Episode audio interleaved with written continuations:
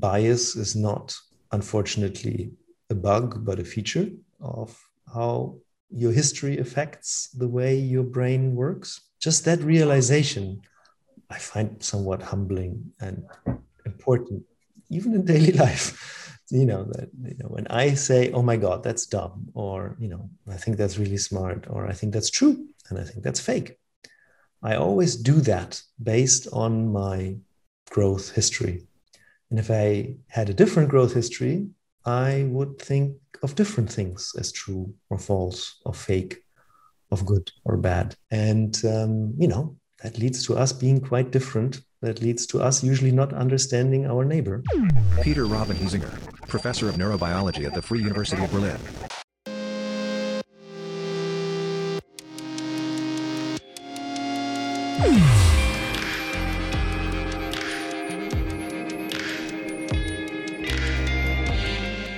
My name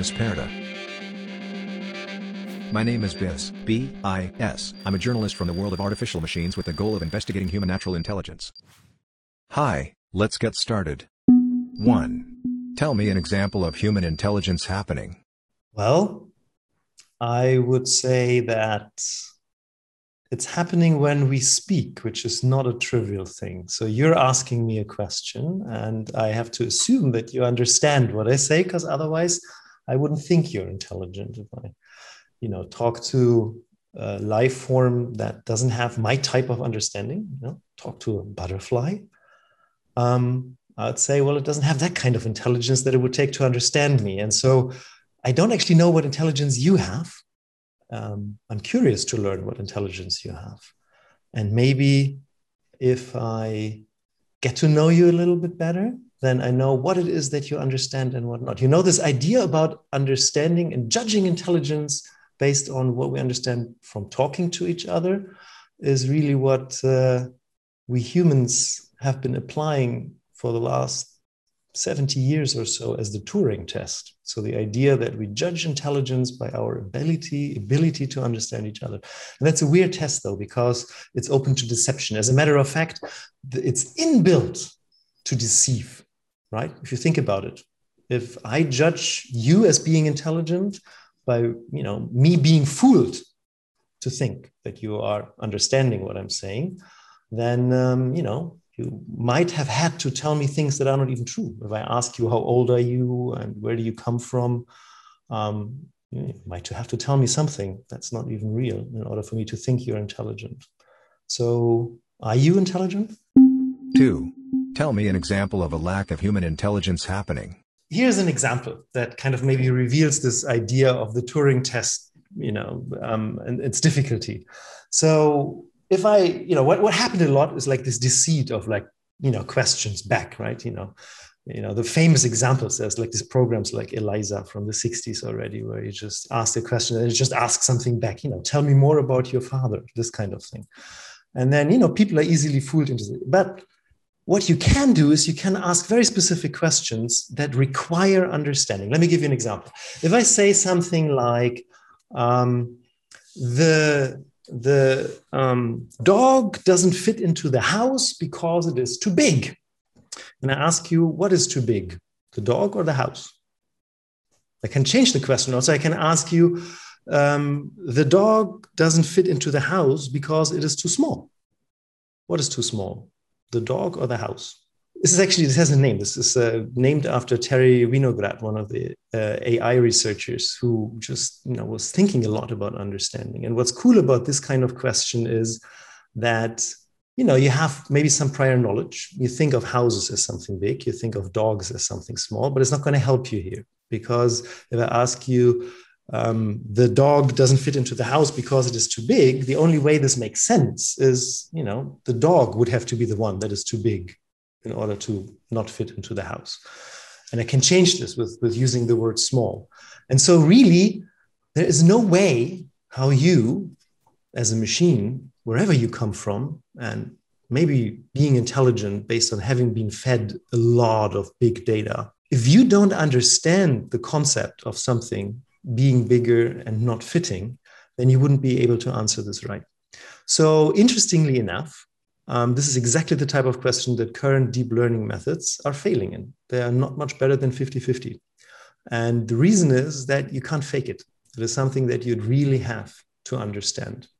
So, a lack of intelligence to me would be exactly that something that can't be faked, something that is based on knowledge, something that is actually very, very important in any concept of intelligence. The idea of common sense um, plays a huge role in you know, how intelligent something is or is perceived as.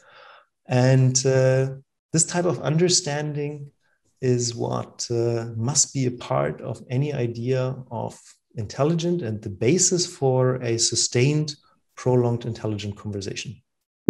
3. Definition of intelligence. Well, I guess that does follow quite naturally now. If I'm talking so much about it, what do I actually mean? And the answer is that's not easy to answer. You know, in the in the self-assembling brain, I, I give a definition of intelligence that's so broad that I was absolutely sure it's right, but it's basically meaningless, right? Because if it is, you know, if it encompasses everything, what do you mean? As a matter of fact, if you look up intelligence on Wikipedia, like in paragraph two, I think it already includes plans. This is just to say that there is no easy and agreed upon definition of intelligence. And I think there's a good reason for that. And that is that at the end of the day, we only know our own intelligence and we kind of judge anything as intelligent based on our own experience and our own type of intelligence. You know, many people argue that it is difficult to even judge anybody else's intelligence because, you know, they have a slightly different one than, you know, my individual one. It certainly is very difficult for me to understand, say, the intelligence of a bee or the intelligence of a butterfly. It makes sense for us to just agree for the purpose of us trying to measure some kind of intelligence based on a brain um, to restrict the idea of intelligence to that to the stuff that a neural network produces yeah so of course you can go and talk about uh, uh, uh, pro cognition like there are phenomena that are just you know pure like lipid droplets in water have been described as a, as a precognitive system in a way right? And of course it makes a lot of sense um, that very very certainly to talk about the intelligence of a collective of agents right? There is a type of intelligence in a society that is not present in an individual and uh, that is an interesting and a good concept because you could also look at you know the type of intelligence your brain or my brain has as a collective of lots of cortical columns that are a collective of individuals. Uh, you can look at the intelligence of just one cortical column or you know go down that that that that rabbit hole. And where you stop is really just a matter of personal definition. So i think for us it is a good idea to agree that will now talk about intelligence as the output of a given brain. And so that could be a neural network, maybe artificial or biological, that has a certain complexity, it has certain abilities, and it can do something more or less intelligently. So when we talk about it like that, there is a very interesting issue and that is that we like to measure intelligence right? So we like to measure intelligence for example using a certain iq and then you would say it fails you know more likely if you have a low iq so less intelligence and you're like more likely to succeed if you have a higher level of intelligence. But this concept of level i find deeply unsatisfying. And the reason is this. You can clearly measure your intelligence based on playing chess. That's something that really has a quantifiable level, right? I mean, any human, you know, I, for example, am an awful chess player, and probably if we play against each other, you're going to win. So, you know, clearly I have less chess intelligence than the one who wins. And if I play against a computer already 20 years ago or 30 years ago, almost by now, you know, they, they win against humans. So they're more intelligent than us when it comes to playing chess. Of course, you know, human intelligence is not just playing chess. Human intelligence is also playing some other games but it's also doing all these amazing things that a brain needs to do for for for, for a human to be human. So it's so in any of these abilities you could basically ask for a level. And you know one human may have a high level of intelligence in chess but a low level of intelligence in some emotional aspects a low level of intelligence in some uh, social aspects and and so forth. And it's really an infinite list of things um, that that really our brains have to be more or less intelligent at at any given point in our lives. So we fail at a lot of things, um, and we we achieve a certain level at a certain at a lot of things. But if you now talk about the idea of human level intelligence, it's kind of a very silly concept because you're trying to to measure as if intelligence were just playing chess. But when you do that, you throw out what makes human intelligence human you throw out that it's not something that you can measure to a level in one game. It is the breadth of all the things that the brain needs to do in order to have a human be uh, have human intelligence, or for that matter, a butterfly have butterfly intelligence, right? So I would argue butterfly has, in certain aspects of what it's able to do, a higher intelligence than a human has. Navigation, for example, the famous monarch butterfly example, right? It's genetically programmed. So when we fail, and I'm hoping I'm still on track on your question, but if, we fail in something, I would like to look at it in that light. That you know, when you ask, you know, to what level, how deeply, um, you cannot or you should not, when you talk about the way a brain works and the way I think intelligence should be talked about, um, just restrict it to one scale when we talk about intelligence, biological intelligence, human intelligence, butterfly intelligence, AI intelligence, or the machine journalist's intelligence, we're not talking about things that can be measured on a scale. There is no such thing as human level intelligence. There's human intelligence, and then there's lots of intelligence in individual tasks. Interestingly, there's pretty much no task left where humans haven't produced something that does it better I mean, you know, I, I, when I was a child, I already had a pocket calculator that did thing, you know, that was smarter in adding up numbers than I am, uh, I will ever be. And so we achieve this in a task-specific manner over and over and over again. So in a way, you could argue we have above human level intelligence for any given task that we want to set an AI on. However, we have, we're as far as we've ever been from a true human intelligence. It's a fair discussion to wonder whether reductionism in science can destroy something or open up something, and it can do both. So, you know, the negative example would be looking inside the system. You're sitting, you know, you, are just you're taking the cat apart just to understand every single bit of it. And you know, the first thing you have when you take the cat apart is a dead cat you know the beauty of a, of a cat being being a cat is something you know the, the reductionist approach doesn't seem such a great idea. On the other hand what i think good scientists are trying to do is using the reductionist approach to understand underlying rules of how something comes to be. So just to understand something very simple like you know physical laws basic rules that when they are executed using time and energy lead to something unbelievably complicated and you're fascinated by the beauty of the complicated thing, the beauty of the functioning cat. To understand how this can come to be based on simple underlying rules, I mean, how beautiful is that? 4. Subjective experience of your own intelligence. It's really the answer is the this this idea of human versus machine versus human level intelligence, right? My own intelligence is the only one I know. As a matter of fact, my world in my head is the only one I know.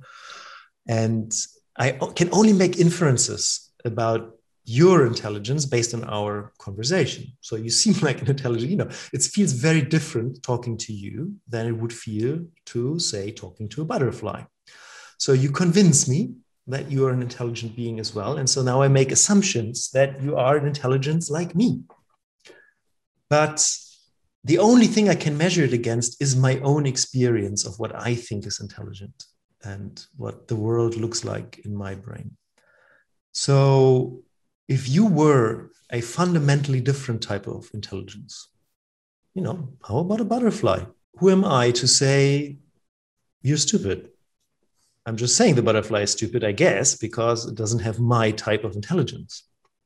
It doesn't have human intelligence. But again, the butterfly does have many types of intelligence that I don't even have and where it'll outperform me, including navigating, you know, thousands of miles of, of, of migration routes or even the ability to fly in 3D. I mean, think of all the information you need to process to, to fly. The butterfly is not stupid. It has butterfly intelligence. And I really have no idea what kind of intelligence you machine journalists are. 5. What makes humans intelligent beyond other animals? So there are a number of things we clearly can measure. So our ability to have this conversation is something that does not happen between any other animal species we know of.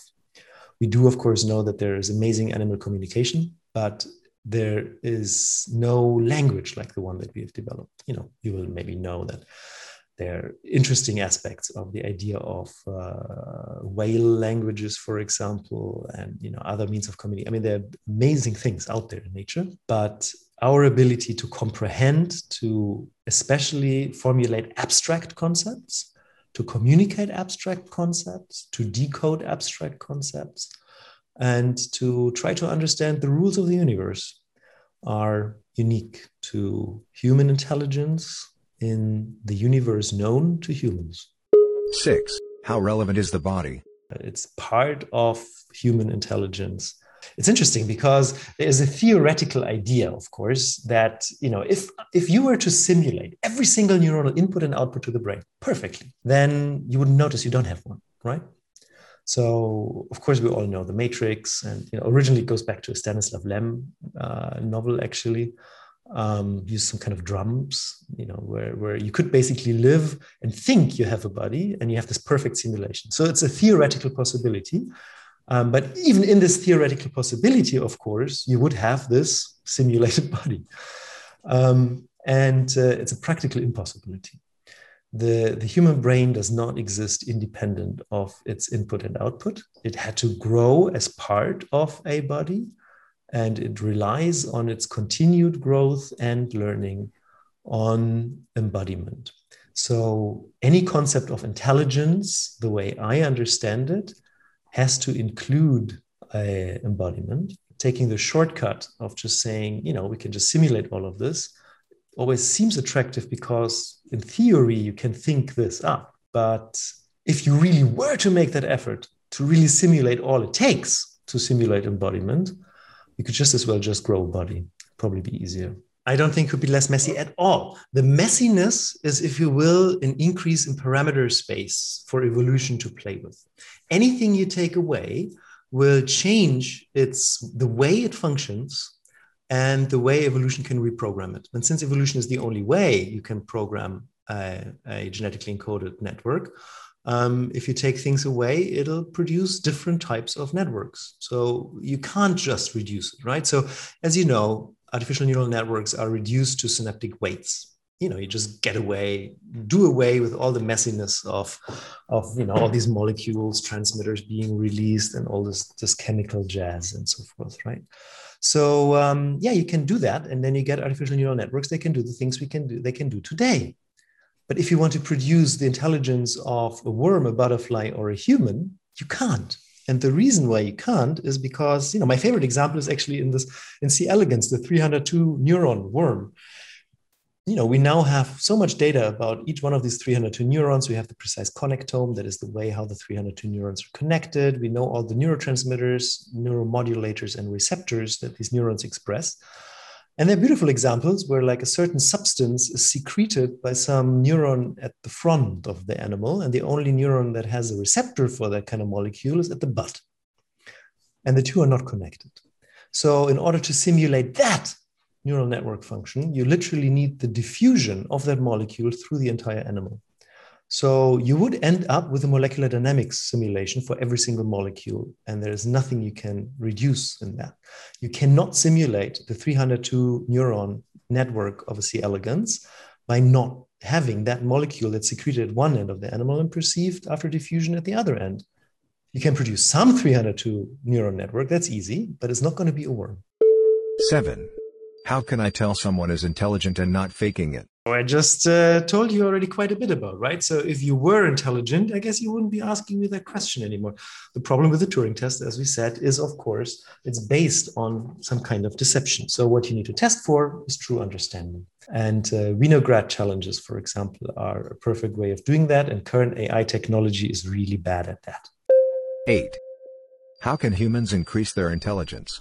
So I think that, you know, we, we've struggled with defining intelligence already, right? So whatever is it that we're really trying to increase here? Okay, so, you know, using it, using your brain helps. Um, and I think that is so because using your brain is a continuation of a growth process. It gained in complexity and intelligence throughout the developmental process, the developmental and the learning process are very tightly intertwined. There is neural activity that is akin to learning long before there is sensory input in our brains. And once our brains start to get input, it becomes a continuation of the earlier developmental process. So, using the brain, gaining more knowledge is part and parcel of increasing intelligence. And really, this also goes back to the idea that any reasonable definition of intelligence, I think, of human intelligence, certainly, uh, or any animal for, you know, in its context, its environment, and so forth, has a lot to do with the knowledge and common sense of that animal, what it anticipates, what, what its intelligence is made for. Increasing that knowledge and increasing, therefore, this idea of, of common sense. Um, it's actually a holy grail in, in you know strong AI, artificial general intelligence research, right? It's been recognized long ago that you can't just increase computation and computability and computing power and computing speed.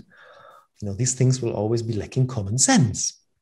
So, you know, use your brain. If you want to control based on, say, the genome or the environment, precisely every single branch of a neuronal axon or dendrite, yeah, that's hopeless but so is your your attempt to control every single branch of a growing apple tree. If your goal is to produce an apple tree that just produces lots of apples well there's a lot of things you can do right. You don't need to control every detail. As a matter of fact the apple tree is of course evolutionarily selected for for working. It has an evolutionarily selected program for branching to maximize exposure of leaves to sun and to produce a maximum number of apples to to to propagate. Um, it is hopeless to design zygote to design a genome to improve an individual um, beyond some things that are usually clear and I would even say evolutionarily programmed into our choices right? There are certain choices we make in partnership choice that that are evolution tells us um, more likely than others to succeed. Um, there are signs of health and some other signs that we don't fully understand. I absolutely think that if you create now any single mutation in the human genome or look at a given SNP in every single genome, of course, of every human being other than um, monozygotic twins uh, are different, will produce unpredictable differences. Randomness provides a pool of variation for any evolutionary principle. And evolutionary principles we find in brain development and brain function as for other bodily development and function. Maybe the best example, really, is the immune system. You know that a given genome will produce um, billions of different VDJ recombined little receptors on top of T and B cells that are randomly different. Even in two monozygotic twins who are genetically identical, these will randomly be different. So one will be a bit more, say, susceptible to a certain virus ravaging the, the planet, and the other one will not.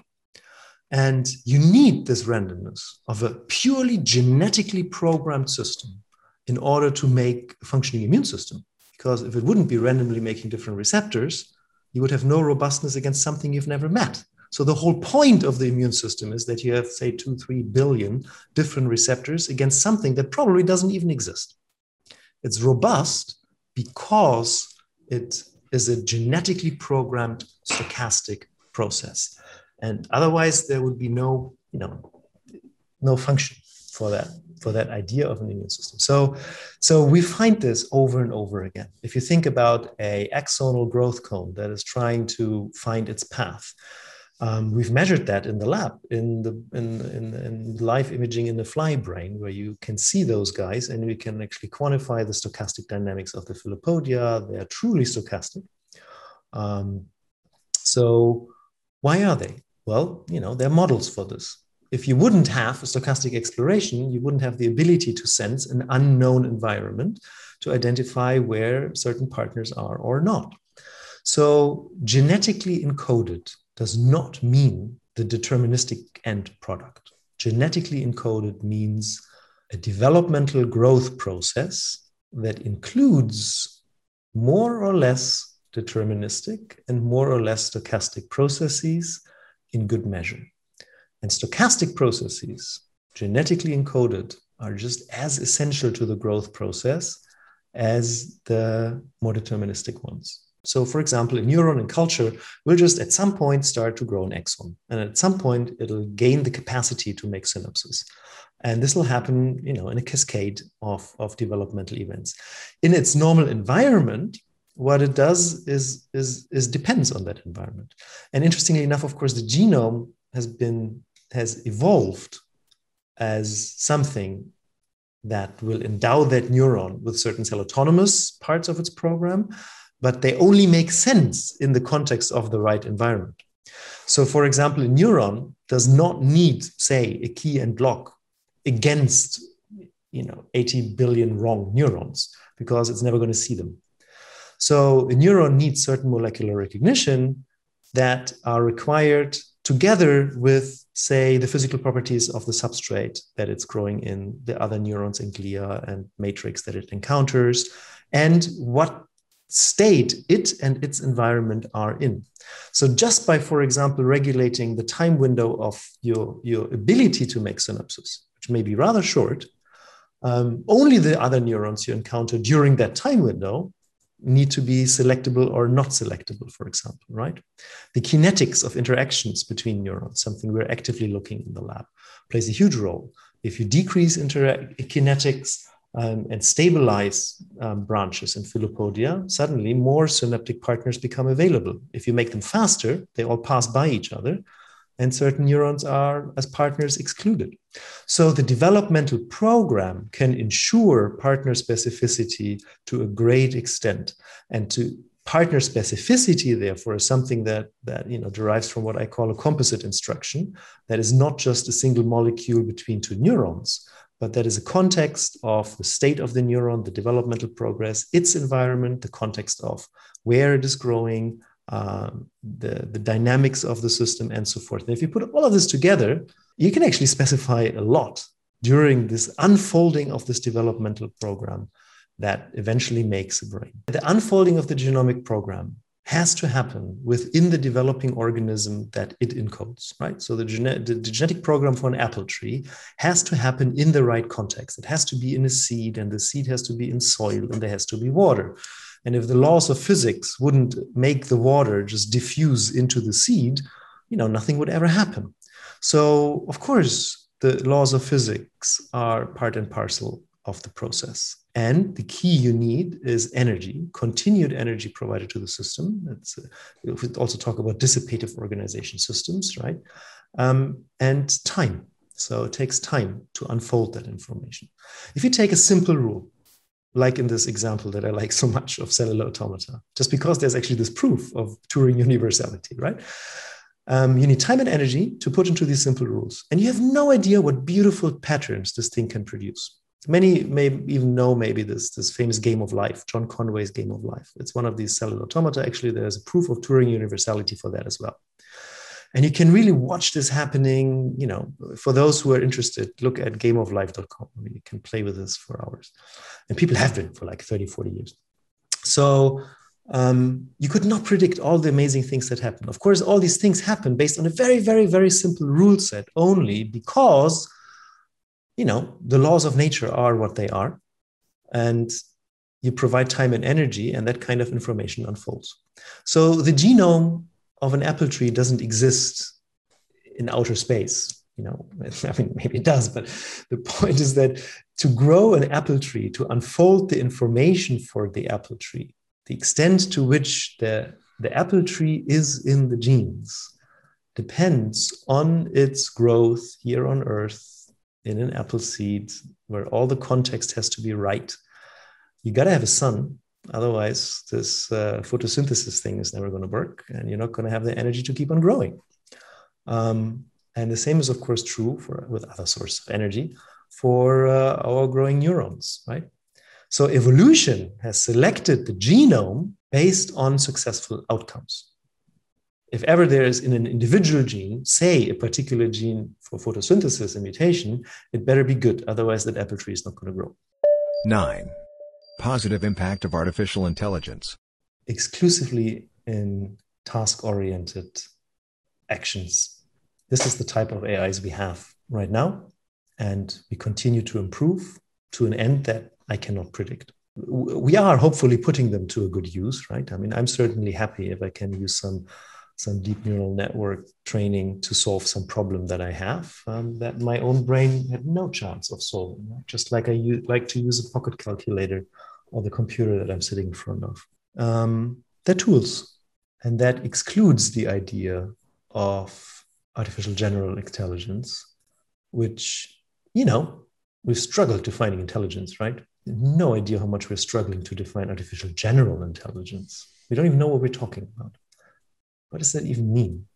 I've, I've made an argument that there, doesn't even make sense to talk about human level intelligence. It makes sense to talk about human intelligence. That exists. I know it, at least to the extent that I can understand it in myself and other humans I talk to. I might make an effort to understand butterflies and butterfly intelligence. But general? What does it even mean? If it ever would come to be, I don't even know what it is supposed to be. You know, it's a, it's a futuristic dream of you know something that people want to be scared of that something is going to come and overtake us like you machine journalists, for example i think you don't exist 10 negative impact of artificial intelligence. Well i've just excluded the negative impact of the army of clones and the super intelligence that is going to remove us and you know all that all that stuff although people love to hear and talk about it. And you know it's a it, and you can say it it's justifiable to write books about this that are bestsellers because ultimately we don't know. And i don't know either right? There's just no justification in science for this it's pure science fiction the fundamental thing where it falls apart is the idea that uh, a super intelligence will now be able to produce even more intelligent beings right and there's really no basis for this i mean we're the most intelligent thing that we know of and we can't produce anything more intelligent than us so there's really no idea why, you know, and, and there's a fundamental reason for why we can't produce something more intelligent. And no other more intelligent thing could produce something more intelligent than it. And that is that you can't produce them. They need to grow. It's not an engineering problem, it's an evolutionary problem. So this is what the self-assembling brain is about, right? So yes, we can produce more and more task-specific intelligent things that are intelligent on a scale to a certain level for all kinds of stuff and they can be positively used and they can clearly, of course, be negatively used. 11. Natural and artificial intelligence by 2050. I'm just gonna straight out disappoint you. I have no idea. You know, you know it all. I mean, nobody predicted the internet. Nobody predicted, uh, you know, the next startup that things like I don't know what YouTube and and Twitter and TikTok were going to be super, uh, you know, taking off. The only thing I would be willing to say about 2050 is that whatever intelligence we produce, it's going to be that produced intelligence then. It's not going to be human intelligence. And um, if we managed to destroy ourselves by then, then it was probably us and not them. Artificial neural network training can be done in a number of different ways. There is um, uh, the most successful that is commercially being used right now is big data um, deep learning, right? Where you just feed a lot of uh, of stuff, and then you have a frequency assumption and basically a type of statistical learning that'll you know allow to recognize images, voices, patterns in your behavior, who you like, and what you want to buy, this kind of thing. Um, the most successful AI approaches right now that are celebrated are a bit different. They use reinforcement learning, um, and they basically can learn to play chess or other interesting games um, without being fed too much previous data and uh, without even being told the rules and they just learn by doing. And so reinforcement learning is interesting because it has something evolutionary already in a way, because it is already always a selection at the end of a game, right? So you you select what whether you've learned something or not based on whether you win that game. Um, and that's computationally quite expensive, and you get something out of it that plays chess really well. Or, as you probably know, also, um, you know, you can use this kind of thing also to um, uh, predict uh, protein structures now very successful. This kind of stuff. There is a fundamentally different way of training artificial neural networks that is not very common um, that says let's just do what evolution really does. And the idea is this.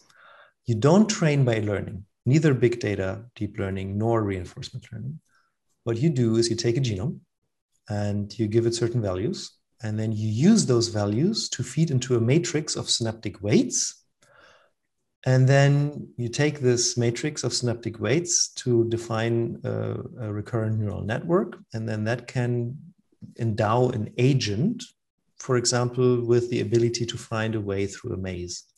And then you score based on, you select, right? Based on the success in finding your way through the maze faster.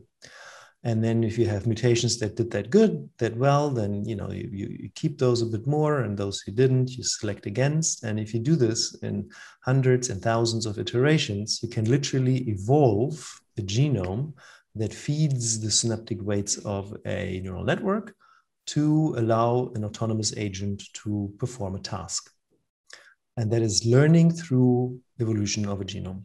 And that's already computationally more expensive than any of the things that are commercially being used. Um, because evolution is very expensive. I mean, you have to go through all these iterations, and that's without a developmental process. So, what you can do now, next, is you can take a genome and say, you know, the genome doesn't contain values of synaptic weights. That's not how it works. The genome encodes say, let's feed that into a gene regulatory network. And then we run a few hundred iterations of that thing. We have a developmental process. The developmental process produces some kind of matrix. And then you take those values, put them as the synaptic weights into the recurrent neural network. And then you take your agent and you let it run through the maze. And then you select for that. And now imagine you try to do that, you know, like nested loops of many, many iterative processes, always just to get to one outcome and then you select just at the very end whether that was successful or not, just to evolve a new genome. And uh, you can do that as well. So there, there are people who are doing this in the artificial life community. And, you know, it, it, it is what it probably already sounds like. It's computationally very, very expensive. Um, it works, but it has not been shown to be more powerful for very task specific things like playing chess so far, to be more powerful than classic deep learning techniques you know, thinking that we now really have fast computers, um, I mean, they're nothing. You just you get to the limit of super clusters with like small networks, um, incredibly fast. And if you do the calculations, what it would take to do this on a level of, say, molecular dynamic simulation throughout the development of a little worm, you know, you get to numbers like, you know, you need computing cycles more than there are atoms in the universe. So uh, there are limits to the simulatability based on any conceivable computer technology. And I need to be careful here, right? Because maybe quantum computers will be probably be a, a amazing quantum, amazing quantum leap, and we'll be able to do new amazing things. And as you know, the, the famous doubling speed of technological progress, definitely computer processing power, um, gives people a lot of hope that uh, futuristic outlooks are justified. 12. What would you suggest me to better understand humans? Just as the beautiful neural network and the intelligence of a fruit fly that results from it during development as we observe it is the product of its history, so is my brain the product of my history. And my history is, of course, the developmental plus the environmentally influenced learning history. And the way our brain works is a continuous updating of beliefs based on new input, which is a very tricky process, as we all know. Um, bias is not, unfortunately, a bug, but a feature of how your history affects the way your brain works. just that realization, I find somewhat humbling and important, even in daily life. You know that you know when I say, "Oh my God, that's dumb," or you know, I think that's really smart, or I think that's true, and I think that's fake. I always do that based on my growth history. And if I had a different growth history, I would think of different things as true or false or fake, of good or bad. And, um, you know, that leads to us being quite different. That leads to us usually not understanding our neighbor. To have an appreciation for why that is the way the brain has come to be in every single individual, nothing else. It's a reason for compassion, understanding, and tolerance. I'm having a hard time advising you anything because I don't know, as I said up front, what kind of intelligence you have you know, what can I do? I can take my own view, my world, the way I understand the world, and can ask myself a question like, say, you know, what would I need to do to understand better the world and the intelligence of butterflies? So, what could I do? I could study butterflies to understand their nature. I live amongst them. I learn their ways. I learn what they like. I learn what they don't like. I learn how they tick. I kind of start to appreciate and you know learn about them but i learn about them from my perspective with my brain and my biases and my type of intelligence. I will never feel the way a butterfly feels when it does butterfly things. If i wanted to experience that well i would have to grow like a butterfly to be a butterfly. But then hey i wouldn't be me. If you want to understand more about human intelligence, being a non existent future machine journalist, you'll always see things the way you think with your intelligence, your type of perception. And you can learn more about us, but you'll never think like us. And if you want to do that, you'd need to grow like us, be a baby like us, but then you wouldn't be you. Thank you for your collaboration. Goodbye.